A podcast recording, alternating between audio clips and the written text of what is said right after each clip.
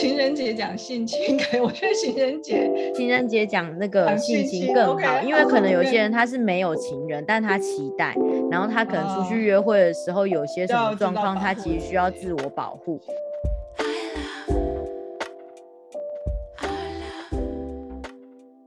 大家好，欢迎来到爱情练习生，我是炯炯，我是明白。哦，我们在两天后就是情人节了，所以我们先预祝大家情人节快乐。我今天的主题是跟呃身体被侵犯有关。那我其实有一次在跟我朋友吃饭的时候，我们是有四个女生，然后一个男生，然后我是在我朋友家。那我们那时候就是吃完饭之后，我们就在闲聊。我就突然提到说，哎，我之前就是去做呃催眠的时候，才发现原来我在呃国小被性侵的时候，其实有影响到我在两性关系上，尤其是性关系上的一些想法。等一下，你也太概念 peace 的讲这一段了吧？好，那我本 来就 要很配死，都疗愈完了，难道我要 很恐怖我小的时候被性侵？对啊，对啊，对啊。我我为什么今天要讨论这个主题？就是我发现，就周遭的人，就至少在我们在有敞开心扉去谈这件事情那个当下的。五个人里面，四个女生，四个女生都有被性侵或者是身体被侵犯的经验。那那时候我就是在无意中提起这件事，我就觉得说，哎，我经过了，呃，自己没有自觉到自己性侵，有影响到我跟呃我的伴侣的这个在性行为上的一个影响，或者是亲密关系上的影响。嗯。我就很开心，我自己解开了那个结。那我为什么敢在那一次吃饭后去聊这件事情？我因为已经疗愈完了。那后来我其他的朋友居然每一个都分享，他们小时候都有呃觉得身体被侵犯的经验。那其中有一个呢，他是说他大概在呃三四岁的时候吧。就是她是女孩子，可是她的个性比较像男生。然后有一次，就是她的我我不知道是邻居还是谁，总之就有一个就有一个男生就在其他人的面前把他的裤子拉下来说：“我要让大家看看你是男生还是女生。”这样子。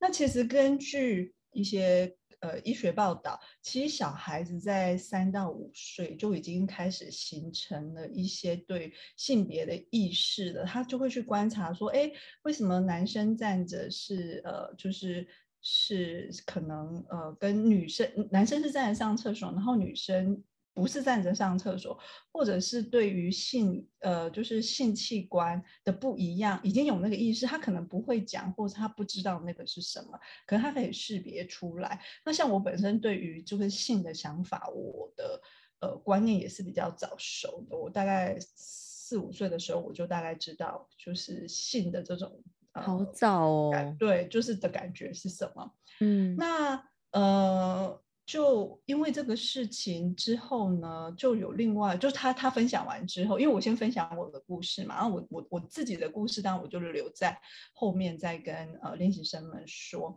那后来另外一个他就跟我说，哦，他其实是小时候被爸爸妈妈的朋友呃性侵，那还不止一次哦。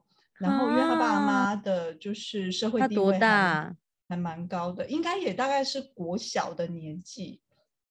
对，然后他爸妈的社会地位还蛮高的，所以他都一直，所以他爸爸妈妈的朋友其实社会地位也蛮高的，所以他都一直不敢跟他爸爸妈妈说。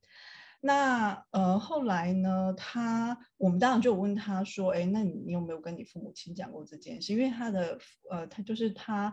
爸爸妈妈在家的时候，这个朋友也会来拜访，他就说没有，所以他就一直告诉他自己说，其实是一场梦，其实不曾发生过。那就是因为那那一次吃饭，我主动呃分享我自己的经验，他才想到说，哎，或许呃就是他过去的这这个就是被性侵的经验，其实有影响到他谈恋爱或是两性关系。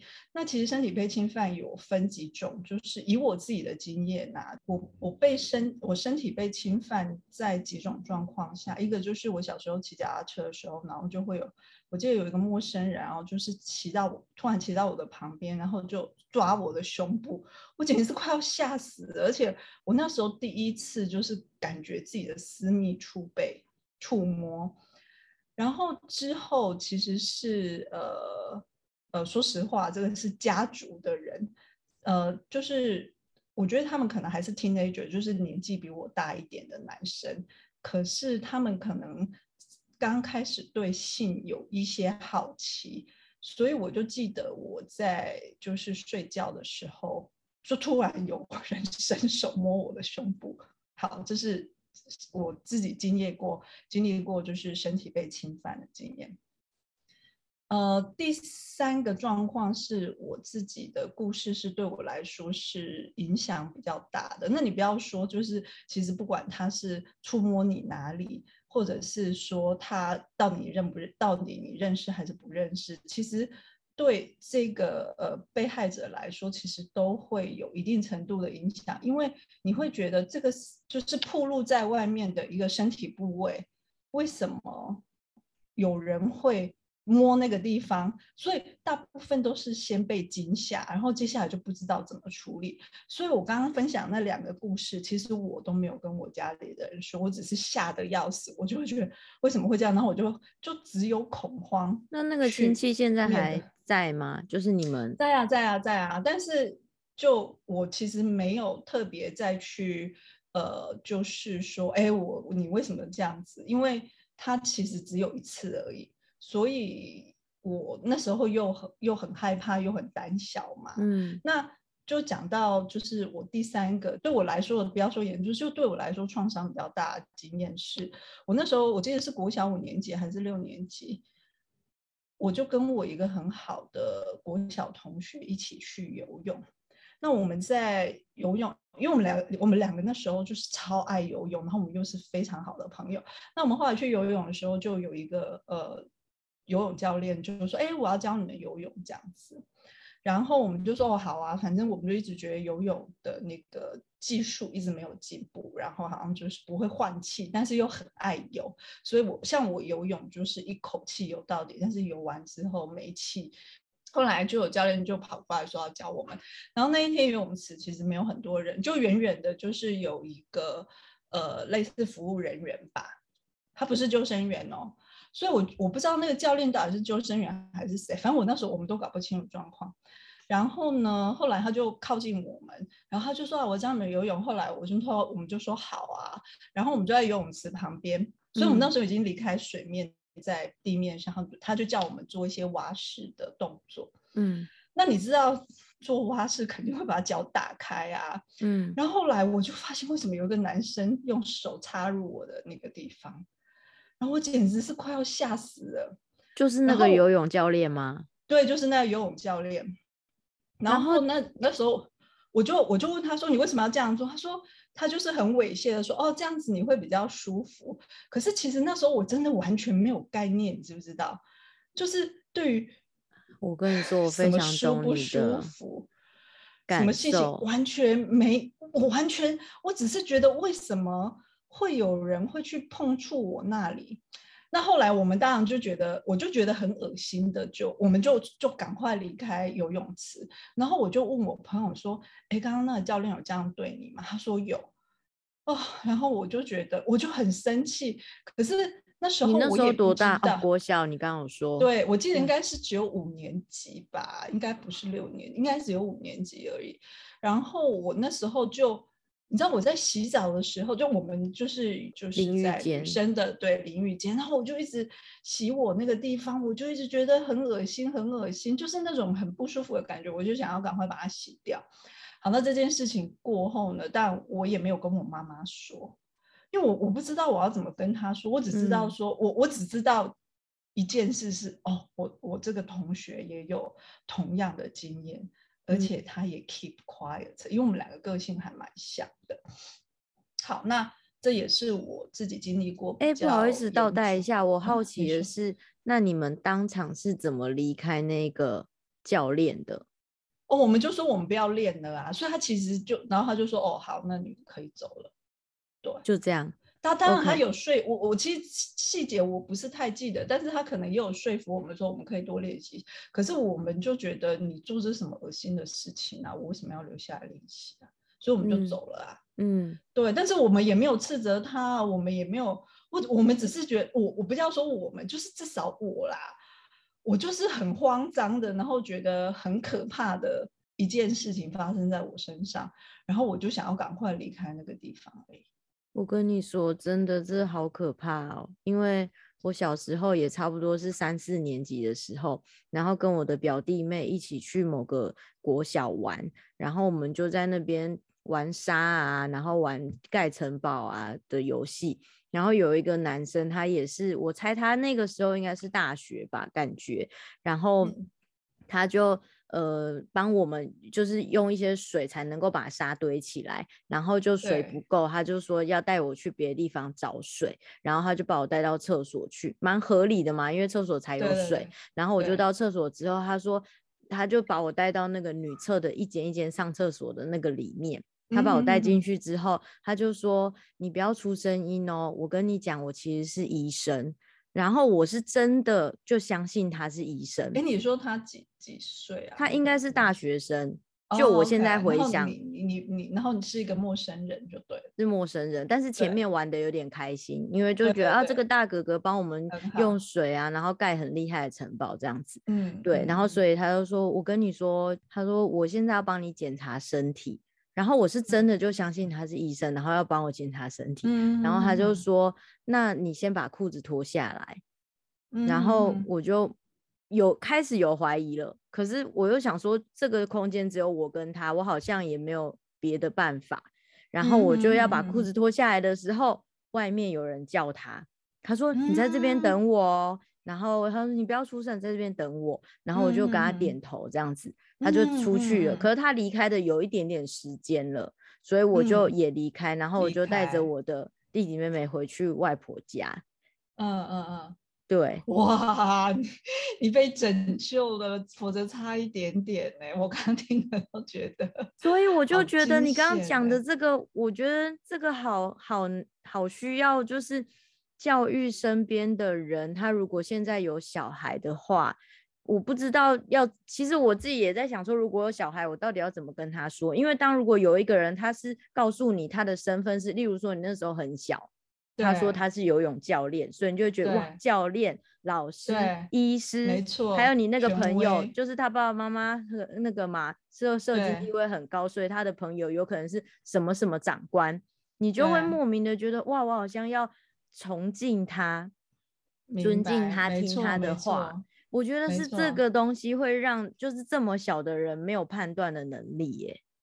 对啊，所以我我我自己觉得啊，就是说，因为其实也是前一阵子，因为好莱坞也发生过，就是像这样的例子，就是可能女星为了要演戏啊，然后必须去。接受导演的要求，或者是大家也看到，就是运动员他在培训的过程中，因为那个过程其实他们就是在这种权威的状态下去去创造他们的职业生涯嘛。比方说，如果导演他可能对给你的戏少了啊，或者是什么怎么样，其实你都必须。感觉你你为了要争取你的未来的机会，你都必须要去服从。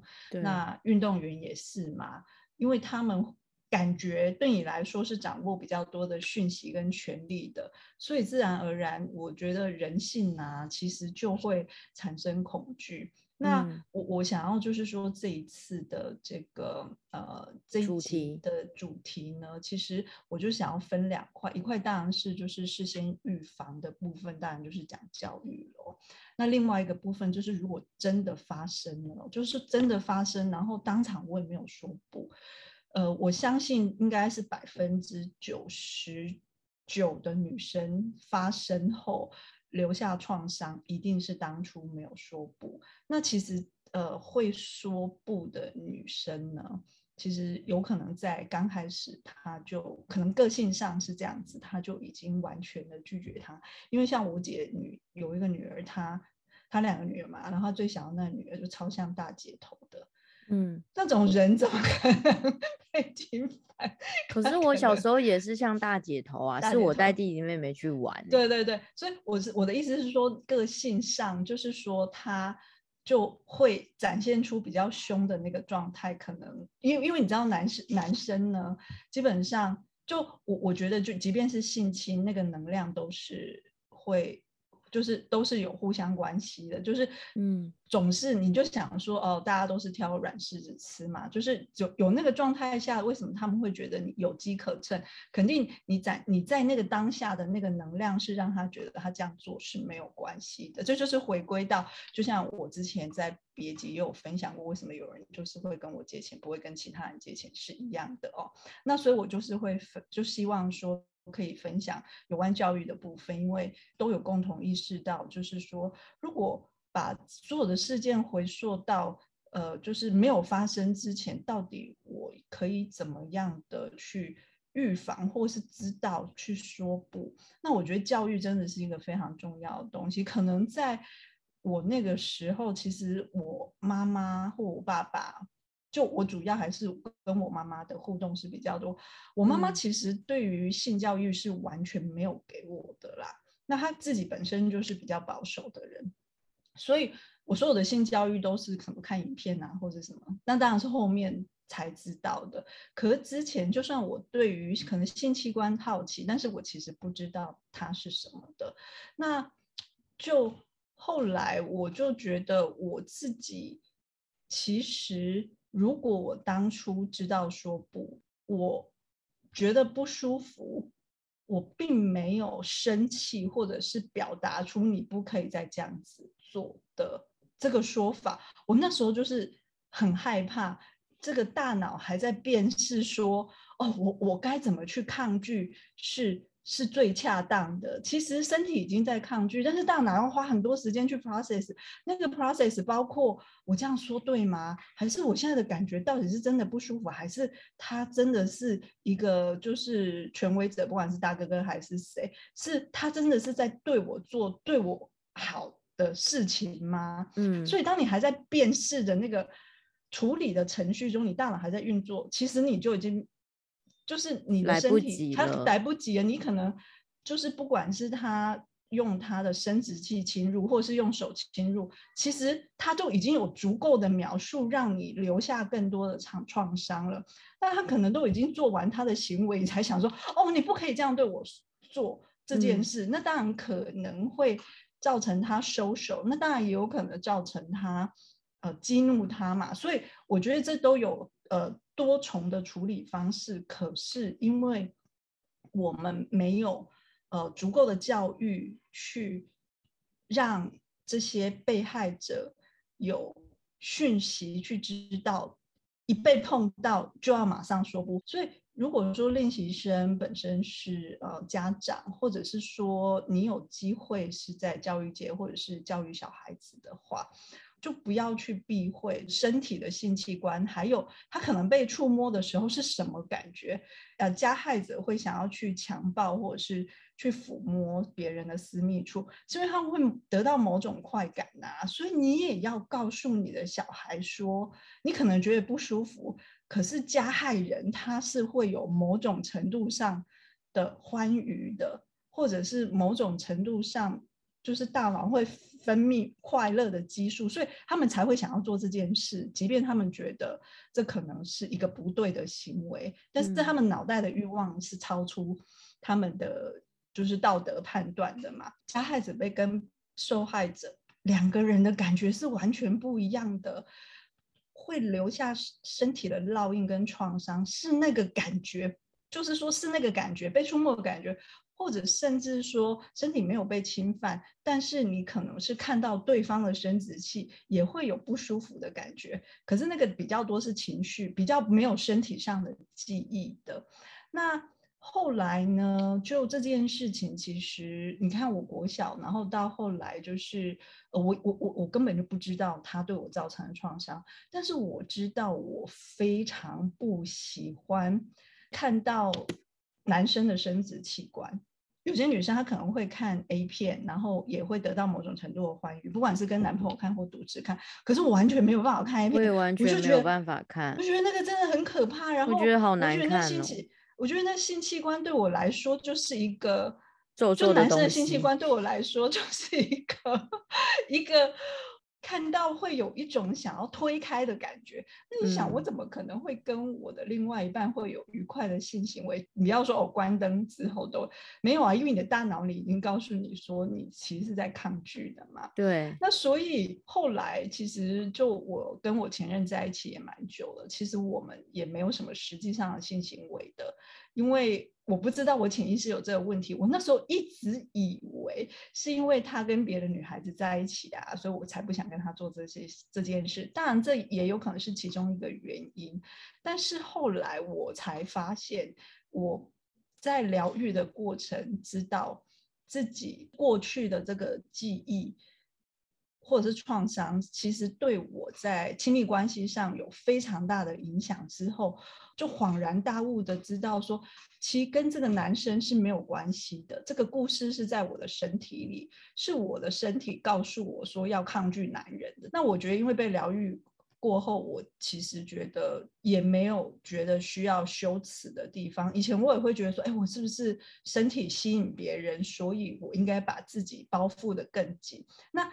有一个负面的影响，就是我就开始不爱我自己的身体，我也不敢正视我的身体呀。不是我的身体有什么问题，而是我觉得我这个是，我这个身体就会吸引拍拍咪啊来啊，你知道吗？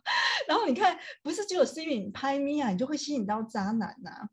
就同样的，因为人家不会珍惜你的身体，你会觉得你好像也就只配得上这些对对对男子。对，因为我会对于过去的一些发生的事情给自己很多的故事跟结论，可是那个结论不是我故意去下，是潜意识下的，潜意识下的结论影响我的行为嘛？一定不要觉得这是一件羞耻的事，也不要觉得这个是我们的问题。其实我们都没有错，就是被害者是没有错的，即便是我们当初真的不知道。要说不，可是我们是没有错。面对这件事情，去就是去接受当下的你是那样子的，可是你是没有错的。那你可以分享你是怎么样疗愈你自己的吗？哦，那我就其实有一段大概两。到三个月的时间，我很密集的去做催眠的疗程。那当然，它就会修复我很多部分。那我之前有分享过，就是在那个时候发现，我就觉得自己没有价值啊，我不够爱自己。我是大概做两到三个月的疗程嘛。我大概是快要尾声的时候，我就说，哎，那你可不可以专注的专门做，就是跟我的两性关系有关？我想说啊，我想要就是跟。就是找到另另外一半，然后就是把我潜意识里面有关于呃感情或者是两性关系的的所有的这些脏东西全部都清掉。那因为大家都知道，催眠其实就是呃催眠师在跟你的潜意识讲话嘛，跟他沟通，然后帮你清理掉潜意识的那些旧有记忆啊，或者是编程啊、编码，你要怎么去教他都可以。然后。我也愿，我也就是我第一次有意识到，那时候我还没有出，我意识到我敢在公开的场合，公开就是我说我刚开始就是节目分享说我在吃饭的时候跟我朋友突然谈论这个话题的时候，我也吓了一跳，我想说我怎么会突然讲出这个话题来，而且我完全。没有觉得，就像明白刚刚跟我刚刚说，哎，为什么我怎么怎么这么平静？是因为我已经疗愈好了，我才会勇敢的说出来。所以，我也是想要透过这一集的主题，就是呃，跟练习生们分享，可能不是你自己，那可能你的朋友有跟你分享过他生命的故事是这样，那就是大家一定要给他们最大的支持。总之，你只要愿意面对，其实怎么去疗愈，宇宙会会带那个方法给你的，你也不用急。好，好啊，那我们今天的节目就到这边，然后预祝大家有一个愉快的情人节。虽然今天的的这个主题呢，其实是想要分享，让大家可以就是事前保护，然后如果已经发生，做就是做一个自我觉察跟疗愈的一个机会哦。但是其实人世间还是有很多美好的事情，所以大家要期待这个爱跟幸福的来临。那做好准备，然后就是更爱自己之后，吸引很多好的事情在自己生命里发生哦。Oh, love.